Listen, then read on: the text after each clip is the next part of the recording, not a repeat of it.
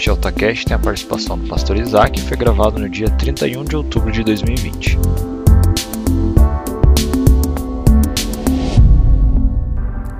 Glória a Deus. Que, que atmosfera de adoração gostosa. Obrigado, Indelével, Carlinhos, Sul, todo mundo aí. Foi. É realmente maravilhoso a gente poder adorar o Senhor nesse lugar. Queria que, com a mesma alegria, intensidade, reverência, nós abríssemos nossas Bíblias na segunda carta de Pedro, versículo, no capítulo 3, versículo 17 e 18.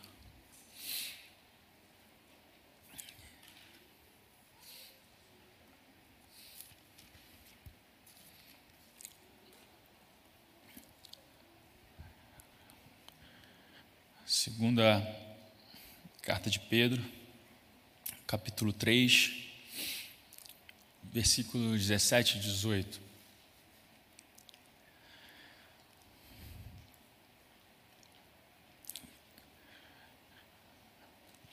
Diz assim: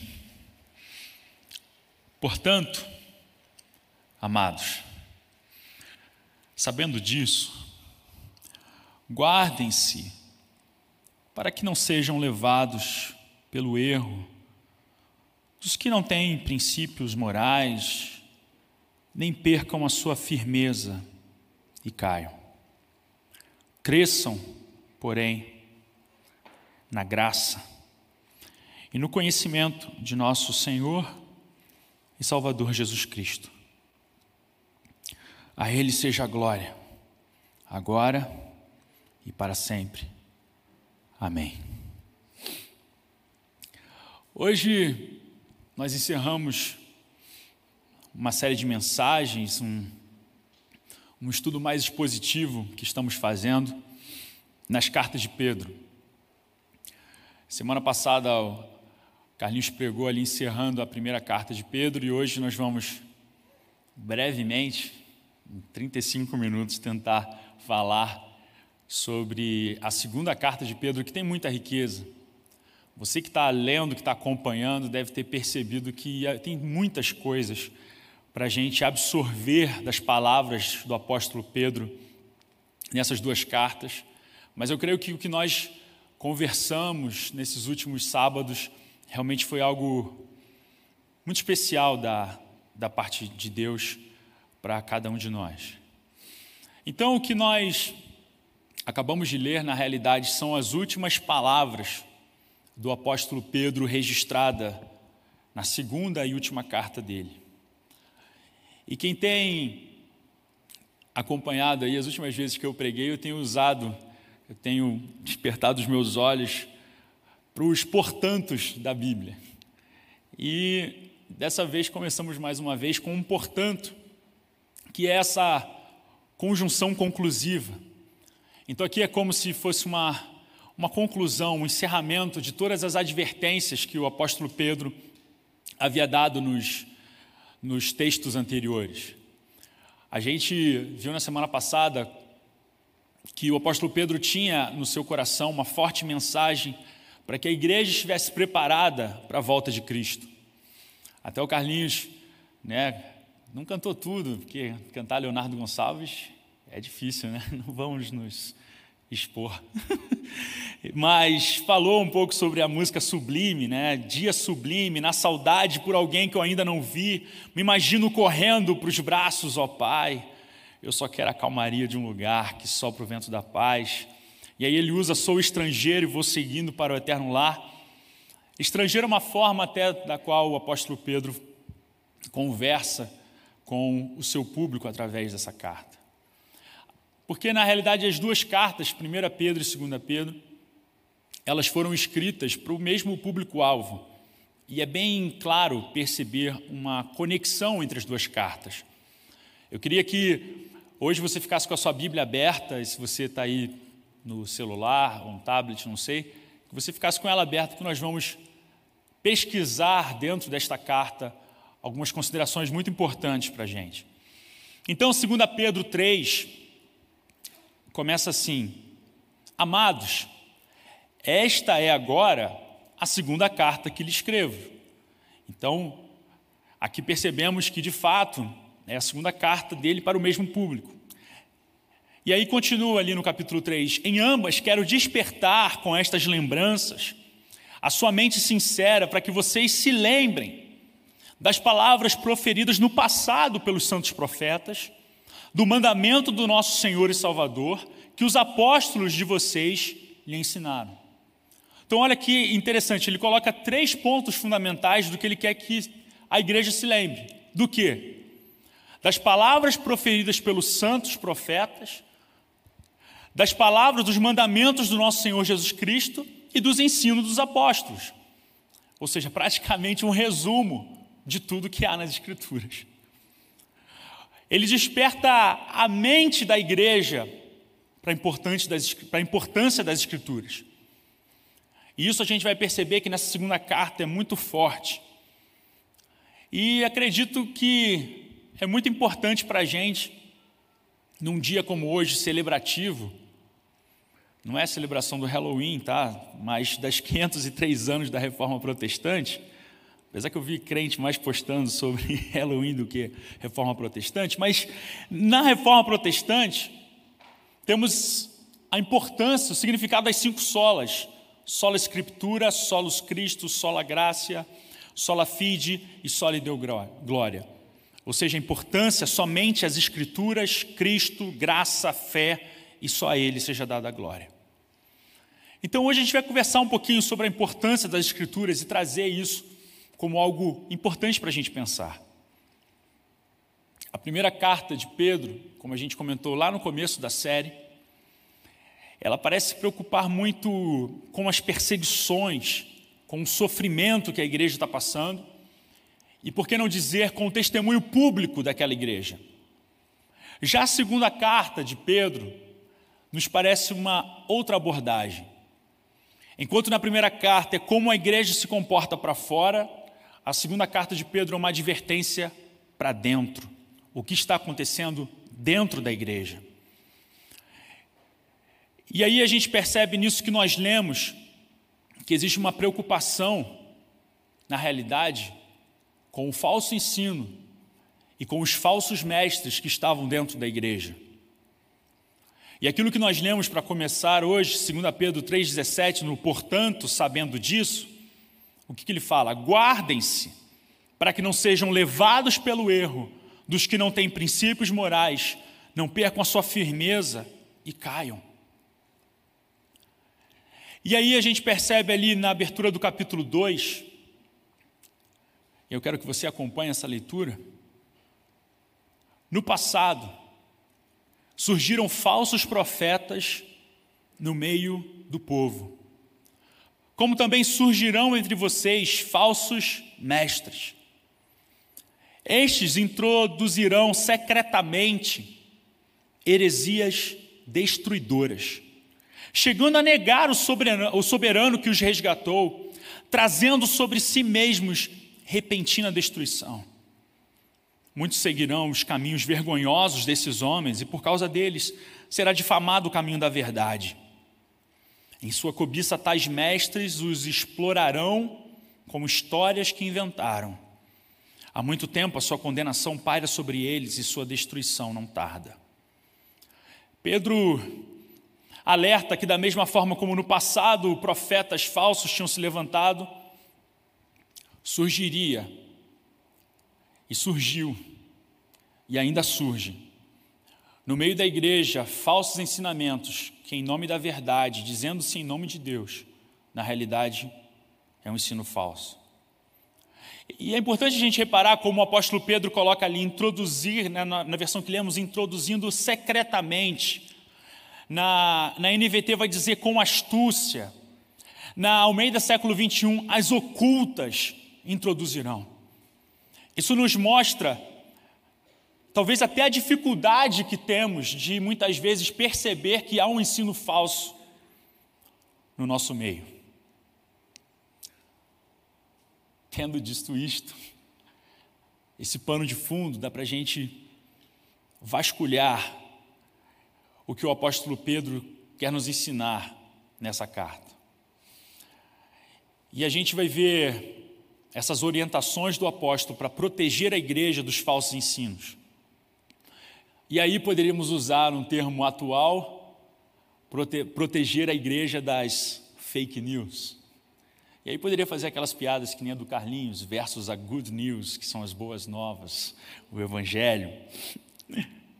E aí seria como o apóstolo Pedro, o apóstolo Paulo fala sobre o falso evangelho. E o apóstolo Pedro está aqui nos ensinando a como, como resistir, como entender, como não cair num falso ensinamento. Então vamos lá no começo da carta, 2 Pedro 1,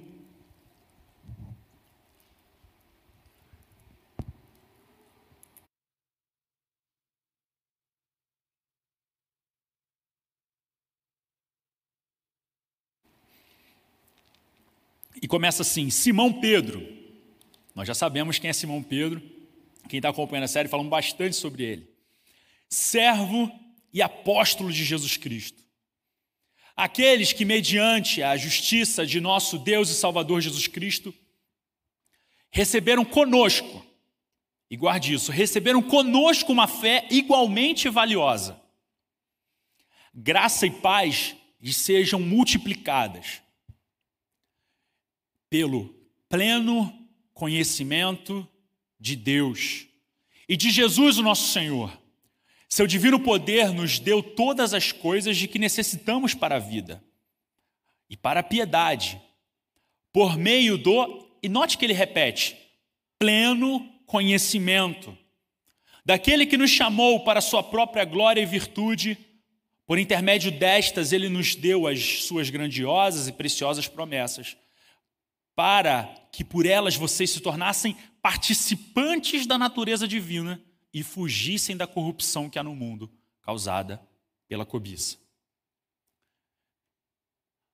Vamos pensar um pouco sobre esse pleno conhecimento de Deus. O que será que o apóstolo Pedro está querendo dizer com pleno conhecimento de Cristo, pleno conhecimento de Deus? É interessante porque aqui na carta ele usa duas palavras para falar desse conhecimento. O conhecimento que ele vai usar um pouco mais para frente é um termo gnosis, que seria o conhecimento teórico. Mas aqui o apóstolo Pedro nos chama para um outro tipo de conhecimento, e esse é o primeiro ponto importante para a gente resistir aos falsos ensinos. Ele usa um termo epignosis, que é um conhecimento preciso, correto, ou poderíamos dizer um conhecimento experimentado. Como alguns sabem, eu fiz engenharia e eu fiquei lembrando das minhas aulas de física na época da faculdade. Nós tínhamos dois tipos de matéria. Nós tínhamos a física, que eram os conceitos mais teóricos, e nós tínhamos a física experimental, que era quando nós íamos para laboratório para ver se aquilo que nós estávamos calculando de fato dava certo.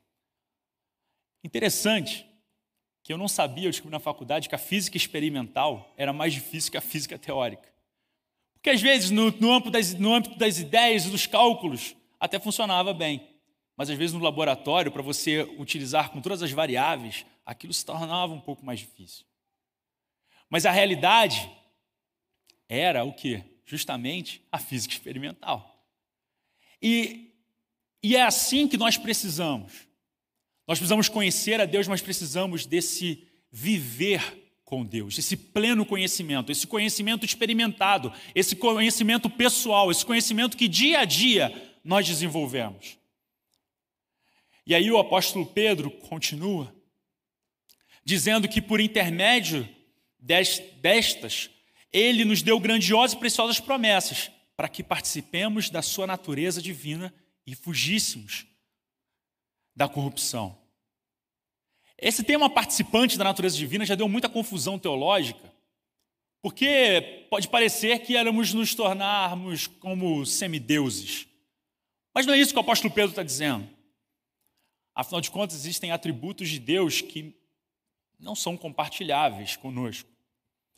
Por exemplo, a eternidade de Deus, que é aquele que não tem começo nem fim. Nós temos a vida eterna, mas nós tivemos um, um começo. A onipresença de Deus, a onipotência, a onisciência, a imutabilidade, soberania. Mas eu não vou falar sobre isso porque isso já é spoiler da próxima série de mensagens. Então, o que o apóstolo Pedro está dizendo é que nós somos nascidos de uma nova natureza, regenerados.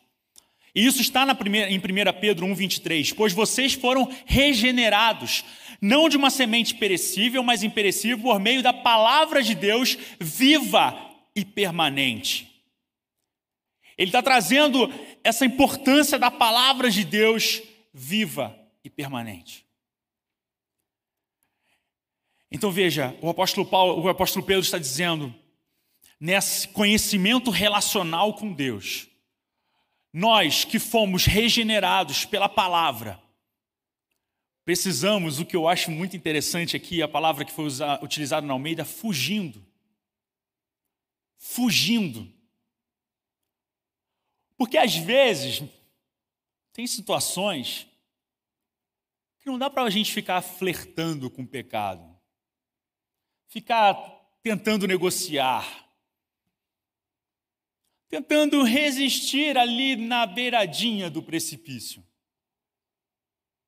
Eu gosto dessa palavra de fugir, porque tem horas que a gente tem que realmente fugir para não ceder.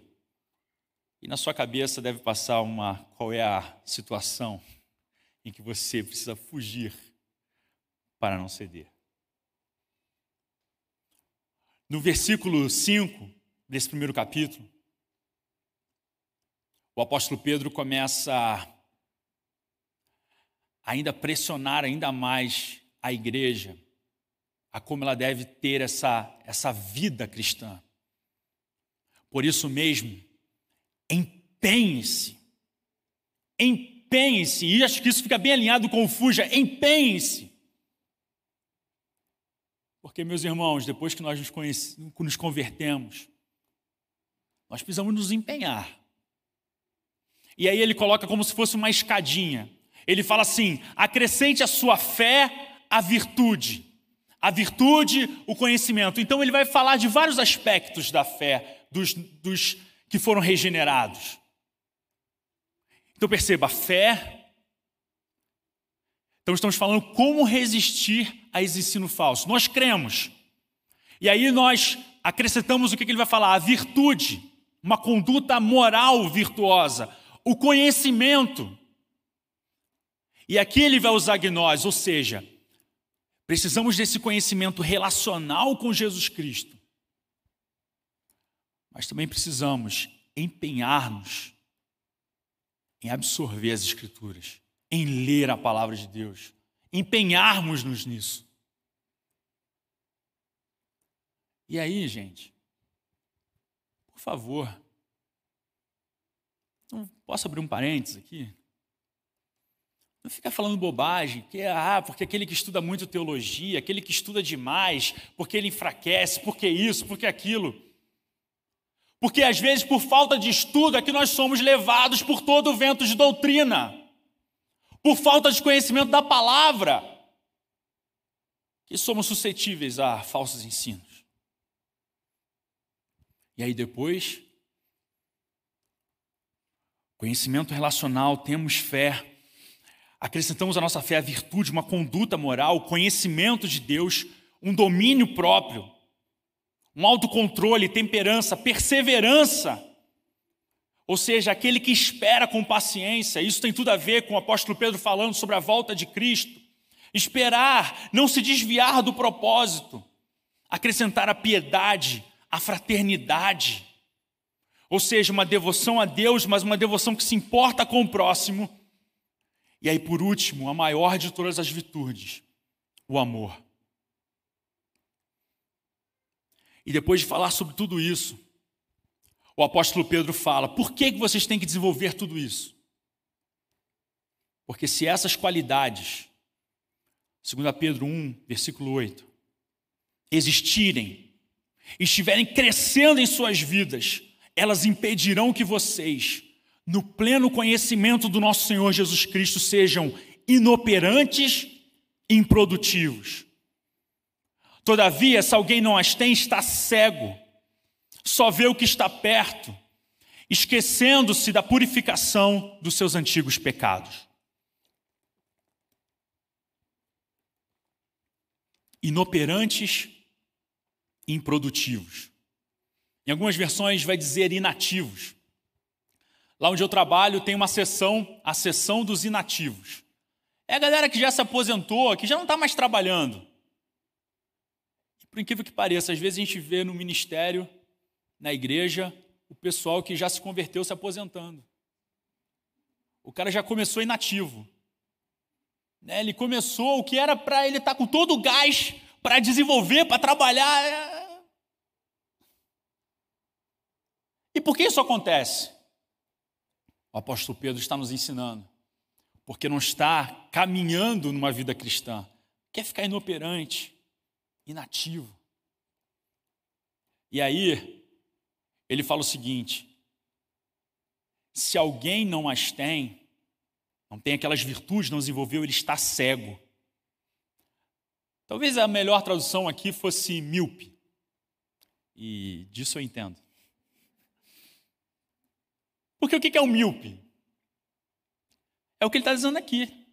Só vê o que está perto. E quando tira.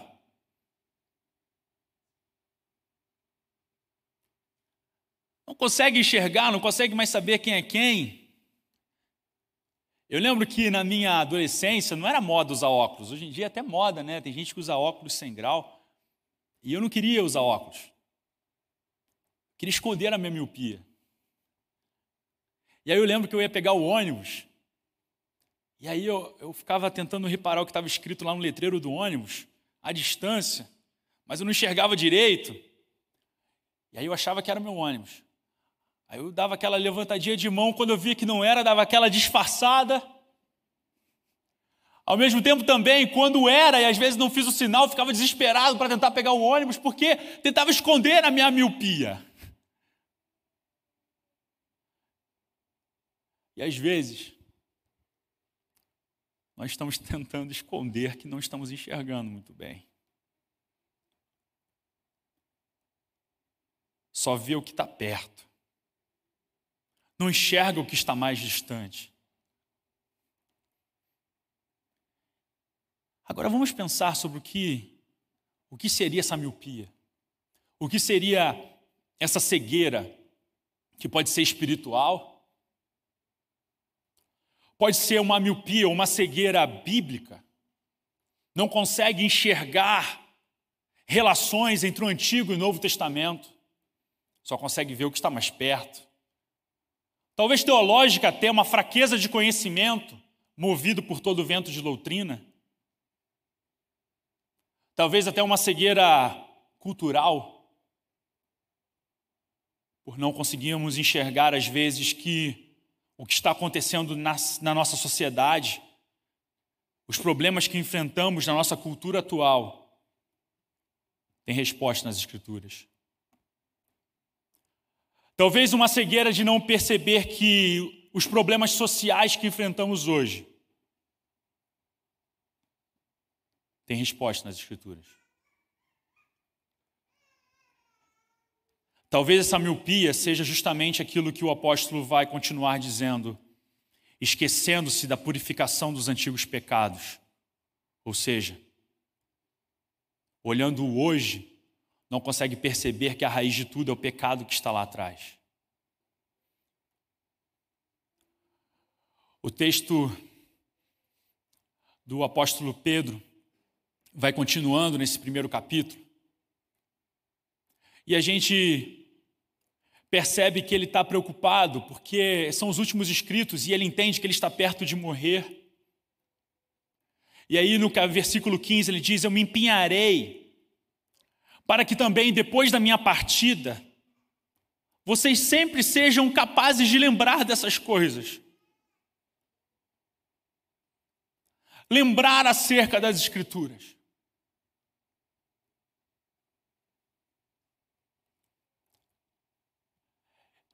Sabe, durante essa semana eu fiquei pensando, o que nós estamos estudando em 2 Pedro hoje, Poderia muito bem até ser um sermão encomendado diante do que aconteceu de polêmica nessa semana. E se fosse, não teria problema algum. Porque, afinal de contas, nós somos uma comunidade, uma igreja em que nós temos, nós que estamos aqui na frente, temos a responsabilidade de ensinar as Escrituras, de ensinar aquilo que é a verdade diante da Bíblia. Não haveria problema algum diante da nossa comunidade, qualquer um que viesse aqui expor como que a igreja pensa, o que nós pensamos em determinados assuntos polêmicos. Não haveria problema algum. Mas a realidade é que já estávamos com esse tema com esse tópico, com tudo isso preparado há muito tempo.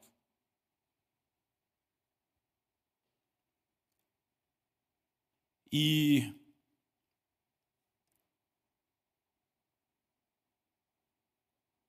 com muito temor no nosso coração, a gente precisa dizer o que a Bíblia diz sobre ela mesma. No versículo 16, o apóstolo Pedro diz o seguinte: de fato, não seguimos fábulas engenhosamente inventadas. Quando lhes falamos a respeito do poder e da vinda do nosso Senhor Jesus Cristo. Pelo contrário, nós fomos, e veja isso, testemunhas oculares da Sua Majestade. Ele recebeu honra e glória da parte de Deus Pai, quando da suprema glória lhe foi dirigida a voz que disse: este é o meu filho amado em quem me agrado. Nós mesmos ouvimos essa voz vinda do céu quando estávamos com ele no Monte Santo. Assim, temos ainda mais firme a palavra dos profetas, e vocês farão bem se a ela prestarem atenção, como uma candeia que brilha em lugar escuro, até que o dia clareie e a estrela da alva nasça em seus corações. Antes de mais nada, saibam que nenhuma profecia da Escritura provém de interpretação pessoal. Pois jamais a profecia teve origem na vontade humana, mas os homens falaram da parte de Deus, impelidos pelo Espírito Santo. É isso que a Bíblia diz. Repare, a testemunha ocular Repare como o apóstolo Pedro está colocando a autoridade que há nas Escrituras e na autoridade de quem viu o Verbo que se fez carne, que viu o Jesus encarnado. Ele viu e ele falou do poder de Cristo que ele testemunhou. Ele diz: Nós vimos, nós ouvimos a Jesus. Agora, meus irmãos, eu posso, dois mil anos depois, tentar atualizar o que está escrito aqui. Se eu não fui testemunha ocular, do Verbo que se fez carne. Eu não posso. Origem no Espírito Santo. Se não cremos que isso aqui foi escrito pelo Espírito Santo, que foi o próprio Deus, escrito por homens dentro de um contexto cultural daquele momento, mas inspirados por Deus, inspirados pelo Espírito Santo não é de interpretação pessoal, não é pelo que eles desejavam escrever, mas aquilo que o Espírito Santo os impeliu a escrever. A gente precisa entender que para compreender as Escrituras dá trabalho. Precisa analisar dentro do contexto histórico, sim, para compreender que tem muita resposta para os nossos dias, para os nossos dilemas de hoje mas foi escrita dentro de um contexto cultural. E que se você buscar no contexto cultural, vai entender que ela tem resposta para hoje sim. A Bíblia é suficiente. Ele fala sobre questões que vão surgindo, secretamente heresias destruidoras. Bem perto do final da sua carta, o apóstolo Pedro, em 2 Pedro 3, 15 e 16, ele diz: Tenham em mente que a paciência de nosso Senhor significa salvação, como também o nosso amado irmão Paulo lhes escreveu. O apóstolo Pedro está testificando aquilo que o apóstolo Paulo escreveu. com a sabedoria que Deus lhe deu. O apóstolo Paulo não escreveu simplesmente pelo que ele estava vendo, pelo que ele queria corrigir na igreja, mas pela sabedoria que Deus lhe deu. Ele escreve da forma, da mesma forma, em todas as suas cartas, falando nelas destes assuntos. Eu estou lendo o texto que nós preparamos para essa série.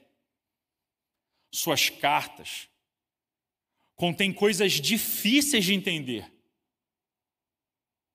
A própria Bíblia está dizendo, o próprio apóstolo Pedro está dizendo: olha só, o que Paulo escreve muitas vezes é difícil de entender. Vírgula. As quais os ignorantes e instáveis torcem, torcem, como também o fazem com as demais escrituras, para a própria destruição deles.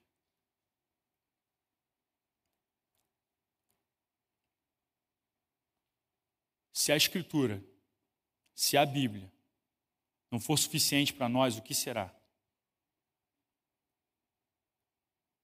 Se precisa mudar aqui, quem vai se levantar para dizer que tem que mudar aqui? Se ela não tem autoridade, a quem que nós vamos dar a autoridade?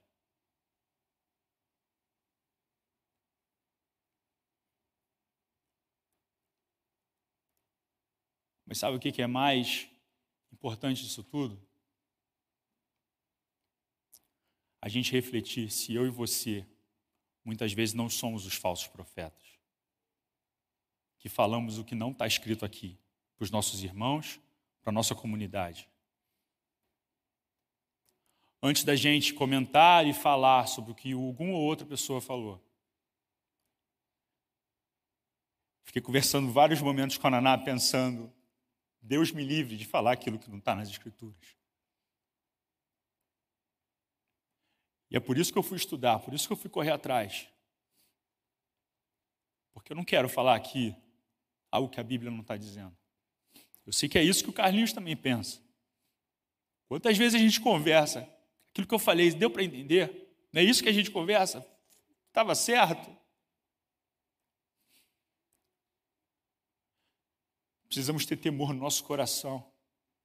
Tantos que estão aqui em cima, como também quando estamos aí embaixo. Vivemos num ambiente pentecostal, cremos na palavra de Deus, cremos na profecia.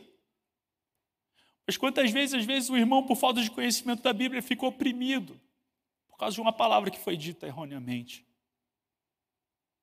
Que Deus nos livre de sermos os falsos profetas. Eu não sei você, meu irmão, mas a gente tem que ter muito cuidado. Ministradores, você quando ora por alguém, você no teu grupo pequeno, às vezes já abre a Bíblia, sai falando alguma coisa. Será que nós temos temor no nosso coração de pensar eu estou falando aquilo que Deus realmente está falando através da Sua palavra? Que Deus nos livre das heresias, de acreditar nelas, mas que Deus nos livre também de nós professarmos elas. Feche seus olhos.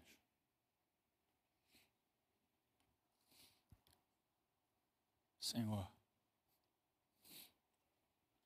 Nós somos dependentes de Ti. Nós somos dependentes do Teu Espírito Santo. Nós te conhecemos porque o Senhor se revelou. Se revelou através das Escrituras. Queremos honrar. Honrar o Verbo que se fez carne e habitou entre nós. Aquele que é a palavra, que estava com Deus, que era Deus, que é Deus, que habitou entre nós. Queremos honrar aquilo que os apóstolos, inspirados pelo Espírito Santo, deixaram para nós como ensinamento.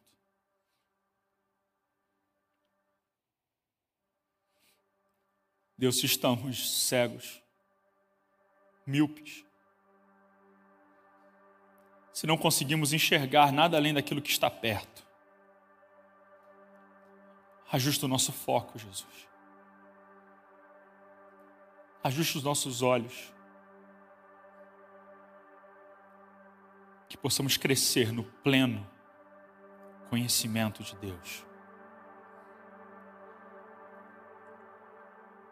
Ajuda-nos, Jesus, protege-nos.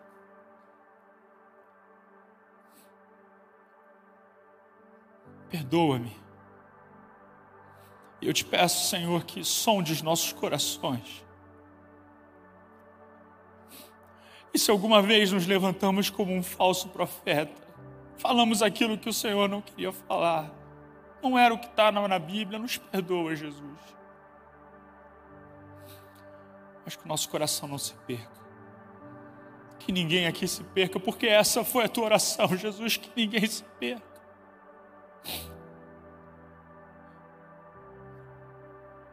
Senhor, que os nossos olhos não fiquem tão distraídos pelo que está perto, seduzidos pelas questões contemporâneas. Esqueçamos que só tu és a resposta. Só o Senhor é a resposta, Jesus.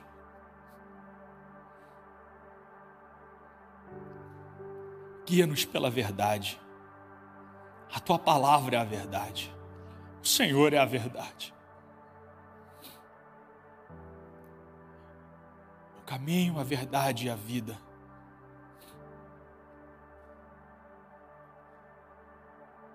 Ajuda-nos, Senhor, nesse dia de celebração da reforma, que continuemos crendo somente as Escrituras, somente Cristo, somente a graça, somente a fé, somente o Senhor, toda a glória. Amém.